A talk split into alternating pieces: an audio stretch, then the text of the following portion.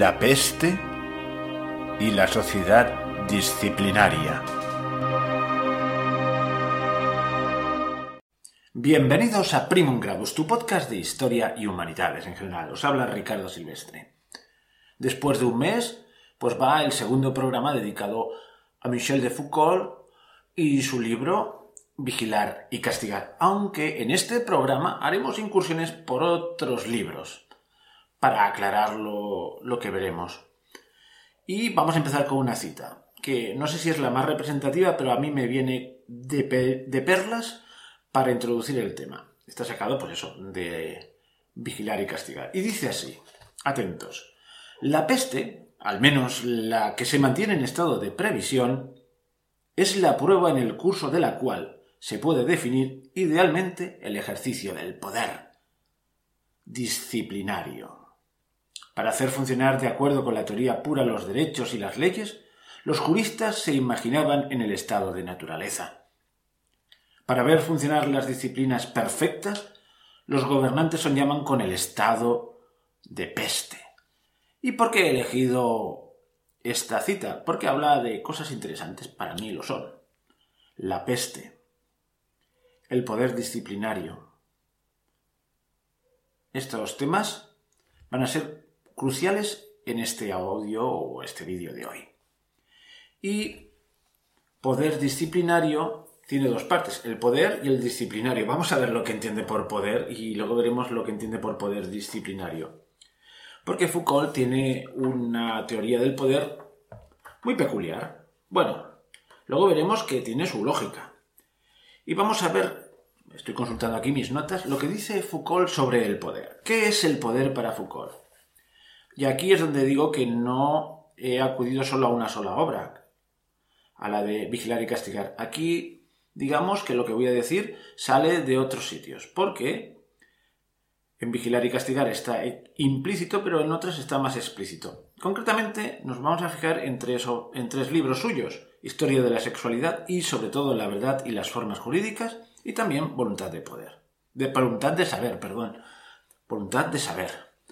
Caramba, ¿en qué estaba pensando yo? Quizás estaba pensando en Nietzsche. Pues no iba desencaminado porque. porque a Foucault le encantaba Nietzsche. Bueno, vamos a ver. ¿Qué es el poder? Pues una definición del poder, digamos, clásica, clásica en el sentido moderna, moderno, quiero decir, por ejemplo, que la pueden aceptar tanto un liberal como un marxista, pues hablaría que, el ejercicio, que es el ejercicio del uso de la fuerza legítima, ¿eh? Y el Estado hace uso de este poder mediante leyes coactivas que restringen las acciones de los ciudadanos. Básicamente prohíbe unas cosas y permite otras. O sea que la esencia del poder está en prohibir, usar la fuerza para prohibir. El marxismo diría que el Estado y sus leyes son una herramienta de dominio de una determinada clase. Luego el poder lo tiene una clase. Bueno, mm, otros pensarán que el poder lo tiene el rey, por ejemplo. Siempre el poder es jerárquico, según esta definición, y viene de arriba a abajo. Muy bien. Foucault, pues pone en, entre, en entredicho esta visión. Primero dice que el poder no se posee. Ahora digo lo que dice y luego diré por qué lo dice. Luego dice que se ejerce también de abajo hacia arriba. Y por último dice que es inestable y cambiante, que es una lucha constante de estrategias y alianzas y que nadie lo posee, porque el poder no se posee, el poder se ejerce. Caramba. Entonces, ¿qué es el poder para él? El poder es una relación. Una relación, sí. Toda relación es una relación de poder, mejor dicho. ¿Y por qué es una relación de poder? Toda relación. Porque se da poder cuando en una relación hay uno de las dos partes, o de las varias partes, que está en inferioridad con respecto a la otra. Donde hay desigualdad, asimetría, ahí hay una relación de poder. Y como ninguna relación es absolutamente paritaria, pues resulta que todas las relaciones son de poder. ¿Vale? ¿Y esto a qué se aplica? Pues se aplica a todo. Desde la familia mismo. Padres e hijos hay una relación de poder. Hay uno que está por encima de los otros. Marido y mujer también. Y eso se aplica, por supuesto, a la política.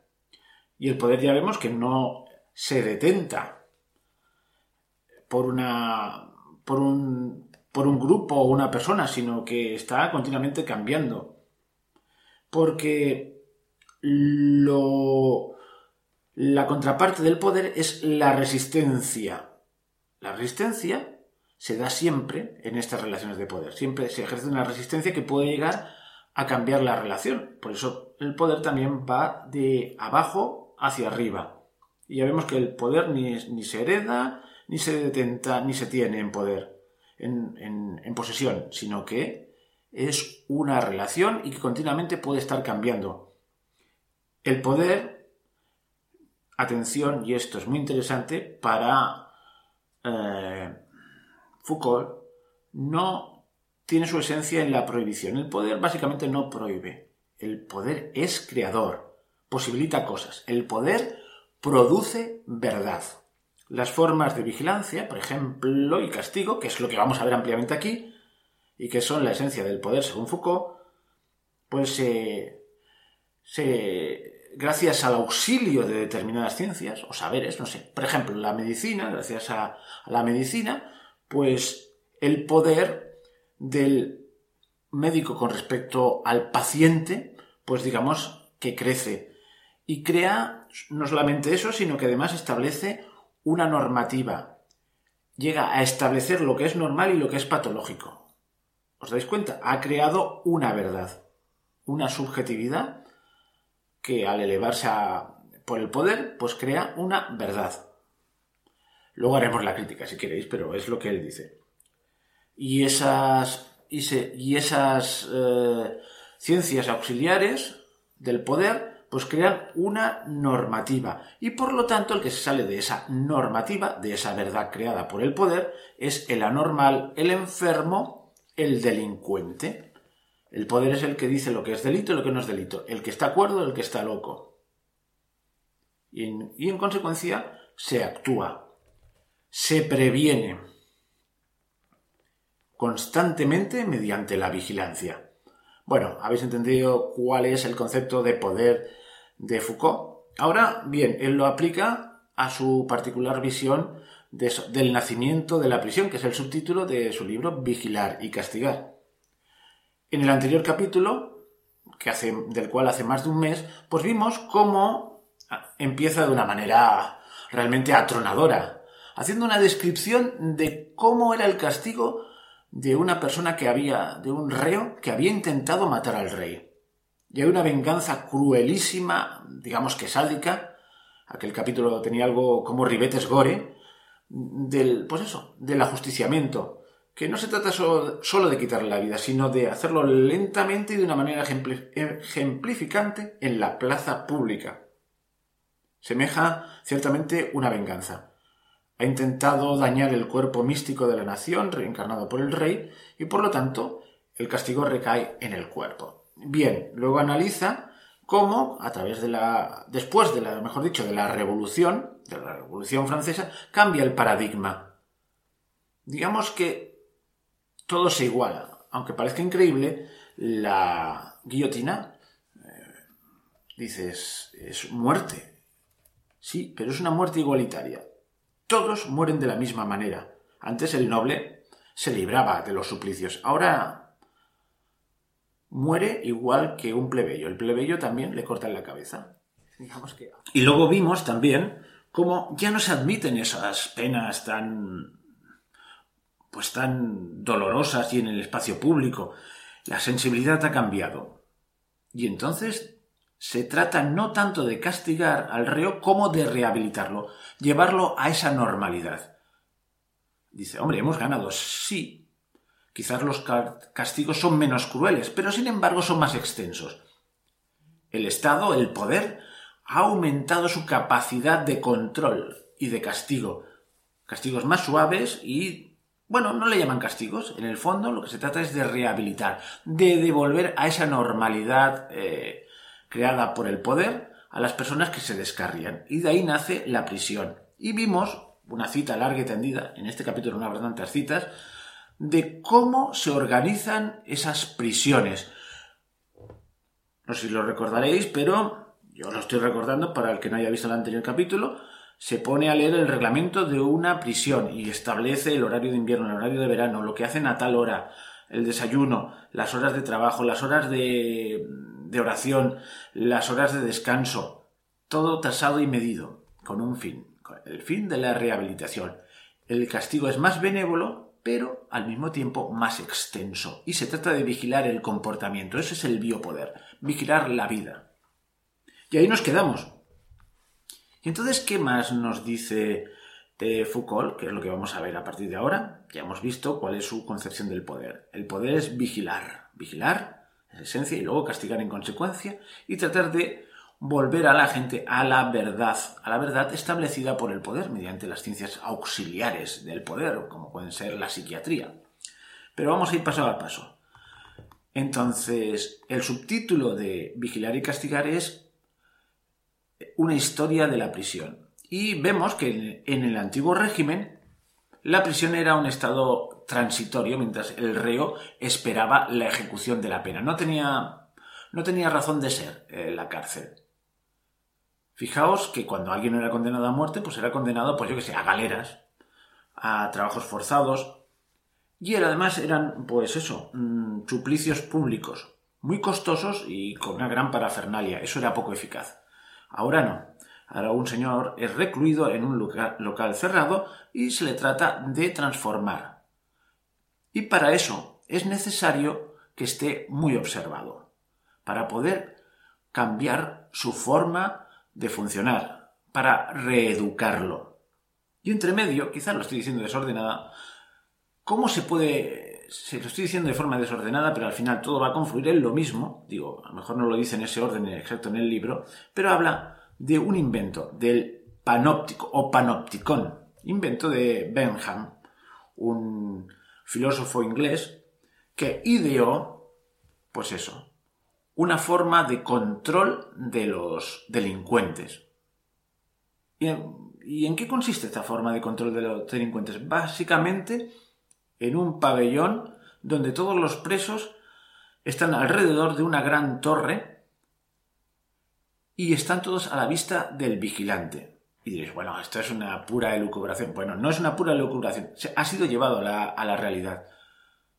Las llamadas cárceles modelo, por ejemplo en Barcelona o en Madrid, existe la cárcel modelo. Y es eso, un torreón y todos los presos pueden ser vigilados desde la torre. Es más, los presos interiorizan la vigilancia. ¿Por qué? Porque ellos pueden ser vistos, pero ellos no pueden ver al vigilante. Así que ellos mismos se autocontrolan. Esa es la teoría del panopticón, que Jeremy Bentham pues extendió y digamos que Foucault la hizo suya y empezó a darle vueltas. Y entonces Fijaos en otra cosa interesante en estas cárceles modernas. Antes la cárcel, el lugar donde uno estaba prisionero, pues era una puerta maciza con, un, con, unas pequeñas rejas y una portezuela para echar la comida. No estabas controlando la vida del prisionero. Ahora, ¿cómo son las cárceles? Rejas. Las rejas impiden que haya intimidad. Estás a la vista del vigilante y además no sabes si te está vigilando. ¿Os dais cuenta? Bien. Pues este es el sistema panóptico. Entonces dice, muy bien, para la cárcel, tratar de modificar la conducta, observarlo, pero él va más lejos. Este sistema panóptico es la esencia del moderno poder. Estamos en una sociedad panóptica. Es el poder penitenciario llevado a su máxima expresión, porque esto se extiende. Hay más, hay más instituciones panópticas. Él concretamente habla del hospital, sobre todo del psiquiátrico, donde hay unas normas muy claras de este es el que está loco. ¿Por qué? Porque no cumple estos requisitos, por lo tanto es recluido. Y ahí están las instituciones penitenciarias establecen unas normas de comportamiento, son cerradas en sí mismas. ¿Vale? Pero esto dice, aplica a la cárcel. Pero ¿y si dijéramos que también aplica al hospital? psiquiátrico, al hospital normal, donde se establece la categoría de enfermo y sano. ¿Y qué más instituciones panópticas existen? Existe, por ejemplo, la escuela, es otra institución panóptica. Un sitio con todo el comportamiento absolutamente reglamentado. La hora de salida, la hora de entrada. Nadie puede entrar sin permiso ni salir sin permiso. Hay cosas que se pueden hacer y cosas que no se pueden hacer. Hay un espacio para el ocio, el recreo, un espacio para el trabajo, tienen que estar todos en silencio.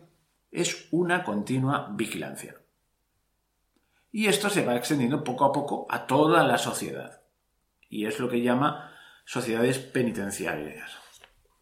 Poder penitenciario. ¿Vale? Y, aquí está, pues, una de, los, grandes hallazgos de Foucault. El libro Vigilar y Castigar lo escribió en 1975. ¿Qué pensaría hoy? ¿Qué pensaría hoy con el desarrollo de Internet?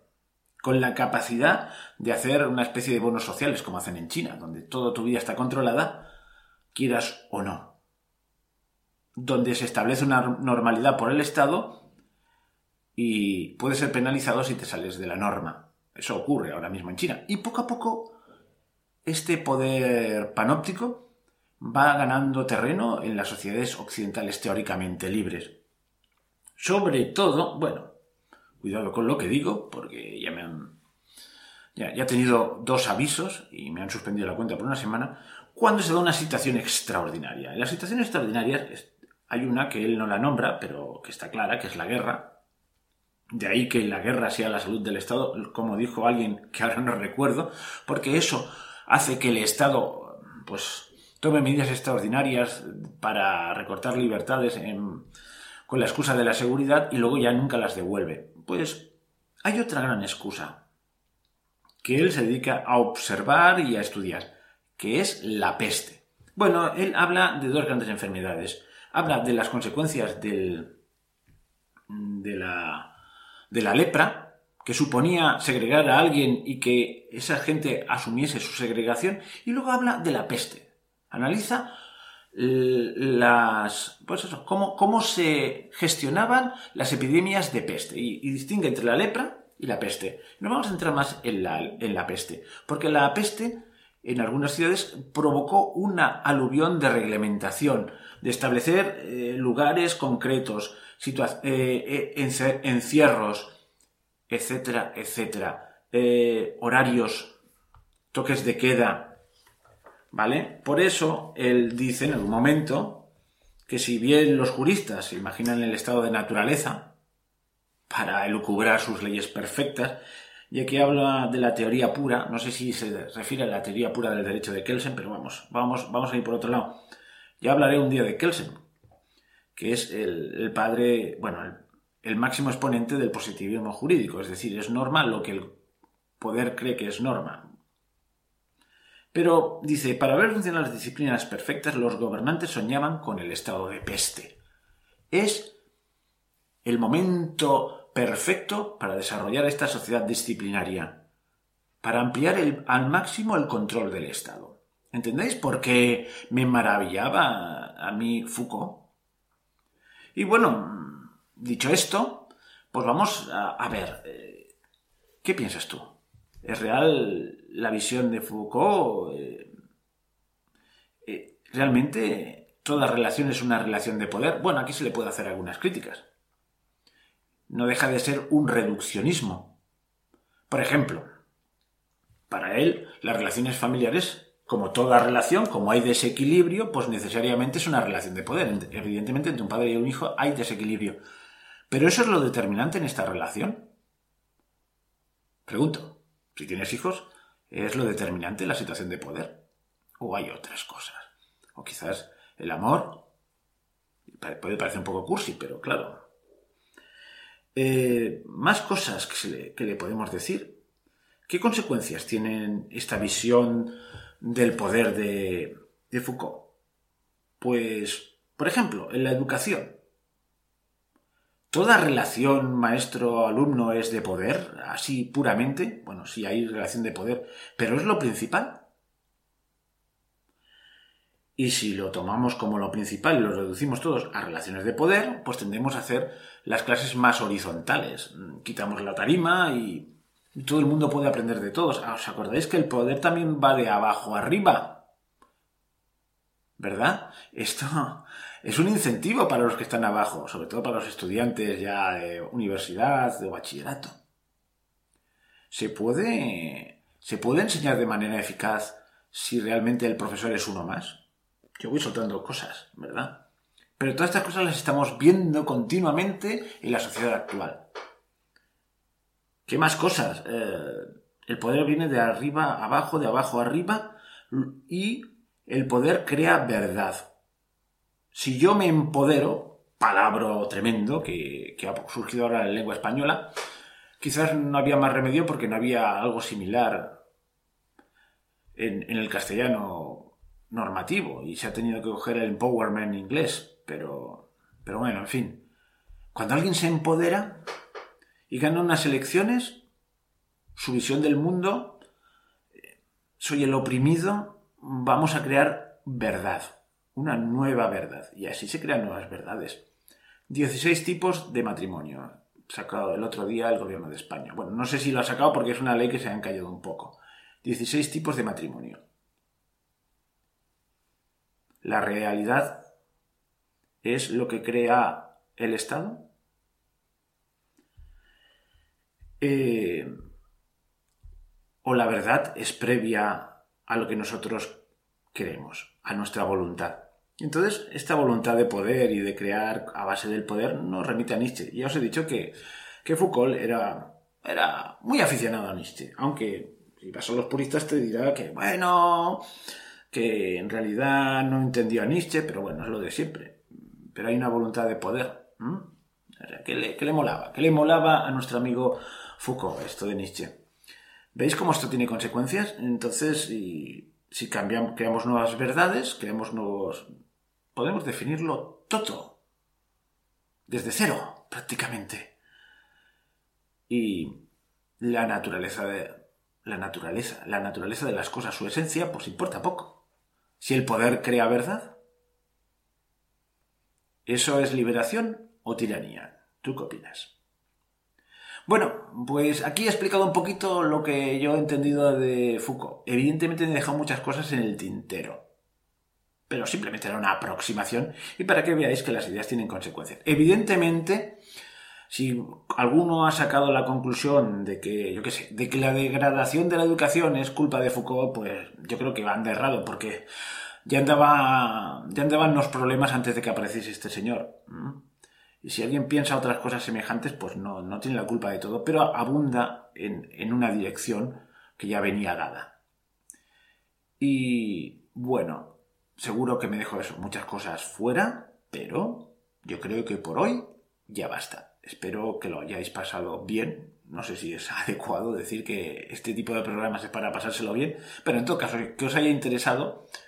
Y bueno, pues ahí estamos y quizás otro día volvamos con Foucault y hablemos de, pues eso, de su historia de la sexualidad, que también sigue, sigue esta, esta forma de pensar tan suya, ¿no? Es decir, el poder establecido crea lo que es lícito o ilícito, pero si el poder cambia, pues resulta que a lo mejor lo que antes no era lícito ahora es lícito. Y ahí podéis poner cualquier barbaridad, la más bestia. Pues ahí cabe. En fin, mm, ya está. Si os ha gustado, poned un me gusta y hasta otra.